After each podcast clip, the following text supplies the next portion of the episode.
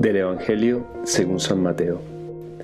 En aquel tiempo, al enterarse Jesús de que habían arrestado a Juan, se retiró a Galilea.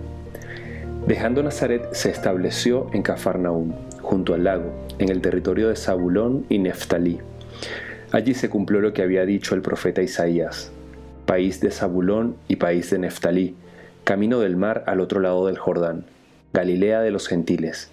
El pueblo que habitaba en tinieblas vio una luz grande. A los que habitaban en tinieblas y sombras de muerte, una luz les brilló. Entonces comenzó Jesús a predicar diciendo, Conviértanse, porque está cerca el reino de los cielos.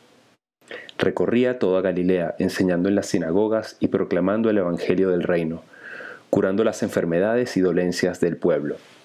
Su fama se extendió por toda Siria, y le traían todos los enfermos aquejados de toda clase de enfermedades y dolores, endemoniados, lunáticos y paralíticos, y él los curaba. Y le seguían multitudes venidas de Galilea, Decápolis, Jerusalén, Judea y Transjordania.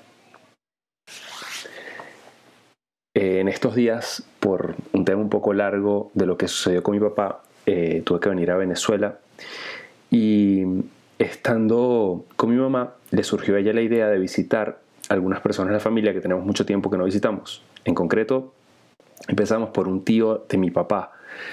Obviamente, un tío de mi papá es una persona ya muy mayor, anciana. Yo, la verdad, mm, fue idea de mi mamá. Yo no tenía muchas ganas porque implica pues ir allá cuando tienes otros planes quizás más interesantes, estar tiempo con personas mayores, eh, etc. Bueno, el punto es que eh, y esto lo digo porque, bueno, soy sacerdote, pero soy humano, pues entonces, bueno, este tipo de cosas a veces no es que uno humanamente le agraden, ¿no?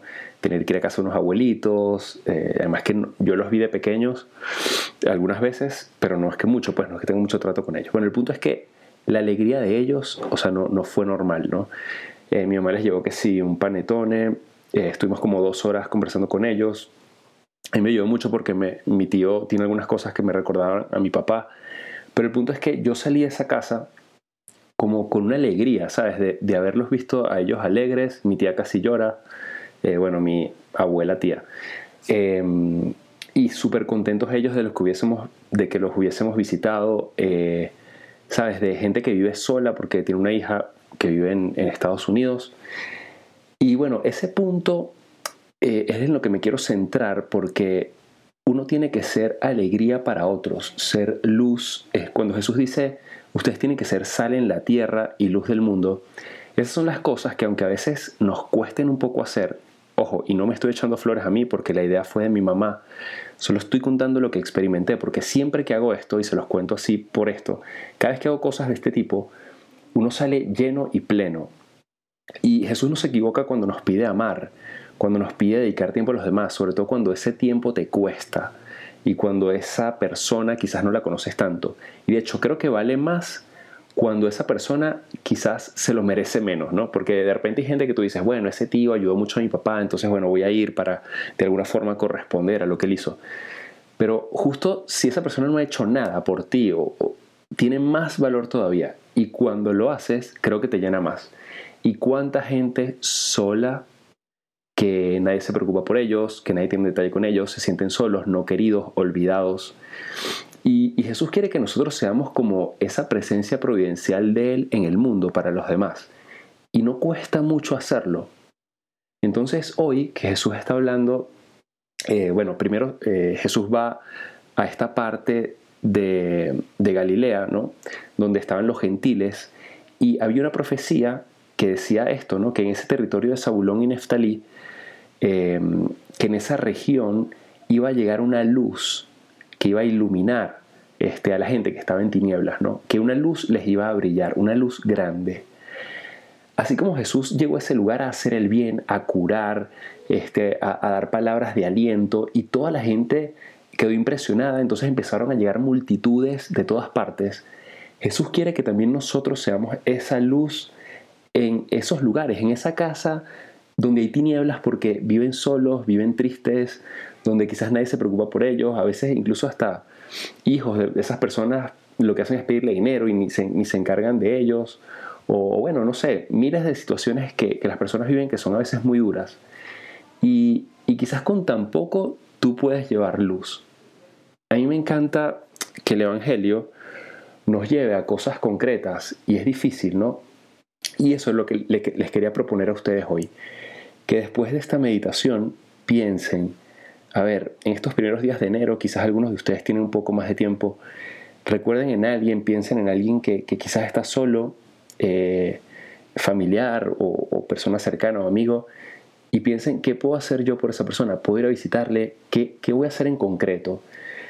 Que estas reflexiones del Evangelio no se queden en ideas bonitas en sí. Es muy importante sentirnos amados por Dios, saber que Dios es esa luz en mi corazón y que obviamente tengo que llenarme de Él, porque cuando Él empieza a brillar en mí, entonces yo voy a reflejar esa luz a los que me rodean. Pero eso, no quedarnos en estas ideas y en ese amor recibido de Dios. Cuando uno recibe el amor de Dios y uno se da cuenta de cuánto nos ama Él, surge casi inmediato ese deseo de darlo. Entonces te invito, obviamente no te puedo obligar, pero te invito a que al terminar de escuchar este, esta reflexión, esta meditación, hables con Dios sobre, en primer lugar, agradecerle el regalo de luz que es Él para ti y para mí.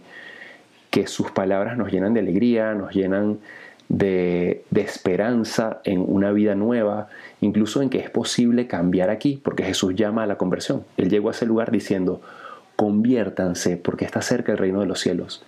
¿Y esa conversión qué es? Es amar. Cuando yo empiezo a amar así, el reino empieza a llegar. O sea, yo estoy seguro que ese gesto de mi mamá, que yo la acompañé para esos tíos, fueron una presencia de Dios, fueron el reino de los cielos en la tierra, en ese rato que estuvimos ahí. Dios quiere esto, que tú seas reino de Dios para los demás. Y tú también vas a vivirlo, porque cuando yo salí de esa casa, yo sentía que estaba pleno. Yo viví un pedacito del cielo en ese momento. Entonces hoy pidámosle a Dios, Dios, gracias por ser esa alegría en mi vida y dame la fortaleza para que yo venza el fastidio, este, el egoísmo, la soberbia que a veces me da tener que dedicar tiempo a los demás. Y si tú me das esa fortaleza, esa gracia, sé que voy a salir de mí y voy a ser este reino, voy a ser presencia tuya en el alma de muchas personas. Que Dios te bendiga, que este nuevo año sea eh, una oportunidad para cambiar el corazón y cambiar el corazón es sobre todo amar, dedicar tiempo, comprender al otro, perdonar, sobre todo aquellos que quizás los tenemos más lejos o que quizás no se merecen tanto nuestra presencia o nuestro agradecimiento. Pues espero que esta meditación te ayude, que sea luz también para ti y bueno, y que pueda ser luz como te recomendé antes para otras personas que te rodean. Un fuerte abrazo y que Dios te bendiga. Te hablo el Padre Jesús Rodríguez y nos puedes seguir en nuestras cuentas de qué haría Jesús y mi cuenta personal Padre Jesús LC.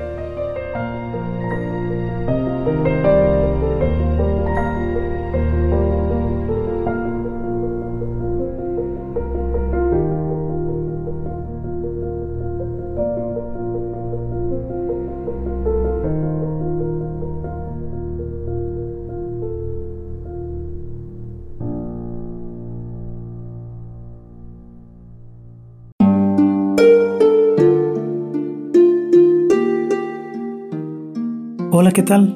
Perdón por la interrupción, pero quiero invitarte a escuchar el nuevo podcast de Juan Diego Network que se llama Oraciones de la Noche. Ahí te voy a acompañar antes de dormir, así que no tienes excusa para no escucharlo. ¿Y qué vamos a hacer? Pues yo te voy a ir guiando para que te relajes, te prepares para dormir y haremos una oración juntos. ¿Qué te parece? ¿Nos vemos pronto entonces? Escúchalo en tu plataforma favorita. Solo sigue el link en los show notes de este episodio. Oraciones de la noche. No lo olvides, ¿eh? Nos vemos pronto.